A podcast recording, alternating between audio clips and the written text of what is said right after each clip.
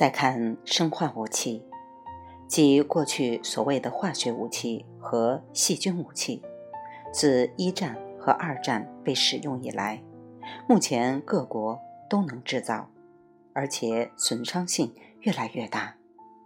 化学武器包括一神经性毒剂，作用于神经系统的有机磷酸酯类剧毒，如塔崩、沙林、棱曼等。二，糜烂性毒剂，引起皮肤起泡、糜烂，让人缓慢痛苦的腐烂死去。无特效药，如芥子气、氮芥和路易斯气等。三，窒息性毒气，损害呼吸器官，造成急性窒息。其代表物有光气、氯气、双光气等。四，全身中毒性毒剂，破坏人体组织细胞氧化功能，引起组织急性缺氧，如氢氰酸、氯化氢等。此外，还有刺激性毒剂、失能性毒剂等等，不一而足。细菌武器包括一细菌类生物战剂，如炭疽杆菌、鼠疫杆菌或卵弧菌。野兔热杆菌、不食杆菌等。二、病毒类如黄热病毒、委内瑞拉玛瑙炎病毒、天花病毒等。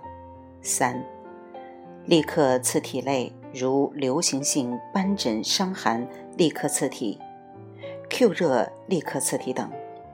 四、衣原体类如鸟疫衣原体等。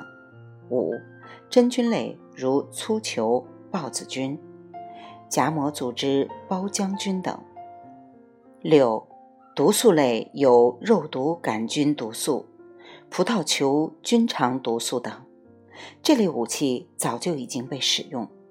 最初的战例是一三四六年鞑靼人进攻克里米亚战争中，利用抛入鼠疫患者尸体攻进法卡城。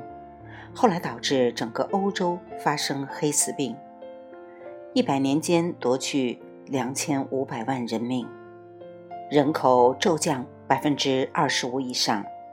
再有，十八世纪英国侵略军在加拿大用赠送天花患者的被子和手帕的办法，在印第安人部落散布天花，致使土著人灭绝性死亡。到二十世纪的连续两次世界大战中，生化武器更是被各国广泛使用。目前，不管表面上说的如何好听，实际上没有任何一个中等以上国家敢于真正杜绝这方面的研究、生产和储备。而且，到底现在都搞出了什么怪名堂，谁都说不准。眼下。更文明的人类也变得更恶毒了。让我们看看正在研制的基因武器。基因武器也称遗传工程武器或 DNA 武器。它用类似工程设计的办法，按需要进行基因重组，在一些致病细菌或病毒中接入能对抗普通疫苗或药物的基因。或者在一些本来不会致病的微生物体内接入致病基因，而造成生物武器。它能改变非致病微生物的遗传物质，使其产生具有显著抗药性的致病菌。利用人种生化特征上的差异，使这种致病菌只对特定遗传体质的人们产生致病作用。从而选择性的消灭敌方有生力量，可谓人种炸弹，是典型的种族灭绝行为。其分类有：一、微生物基因武器，如上所述；二、毒素基因武器，选择性生物剧毒；三、转基因食物，利用基因技术对食物进行处理，制成强化或弱化基因的食品。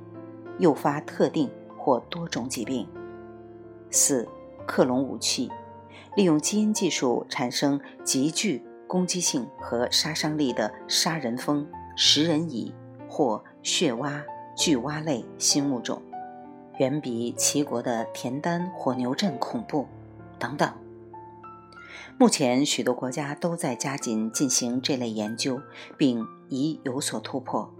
如美国已完成了把具有抗四环素作用的大肠杆菌遗传基因与具有抗青霉素作用的金黄色葡萄球菌的基因拼接，再把拼接的分子引入大肠杆菌中，培养出具有抗上述两种抗生素的新大肠杆菌。俄罗斯已利用遗传工程学方法研究了一种属于炭疽变体的新型毒素，可以对所有抗生素产生抗药性。眼下找不到任何解毒剂。据传，以色列正在研制一种仅能杀伤阿拉伯人而对犹太人没有危害的基因武器。基因武器杀伤力极强。远非上述的生物战剂所能比拟。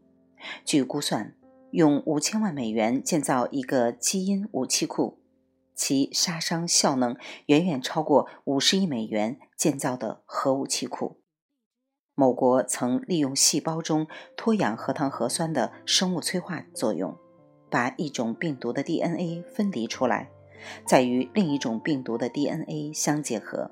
拼接成一种具有剧毒的热毒素基因战剂，用其万分之一毫克就能毒死一百只猫，倘用其三十克，就足以使全球近七十亿人死于一旦。正因为如此，学界普遍认为，这是远比核武器更为可怕的毁灭性武器。难怪有人将基因武器称为世界末日武器。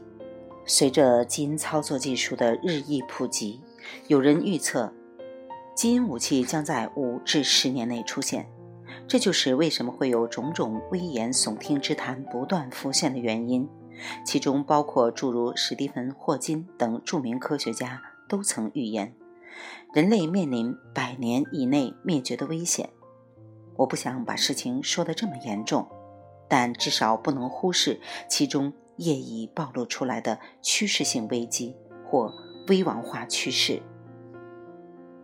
未完待续，来自清音儿语子清分享，欢迎订阅收听。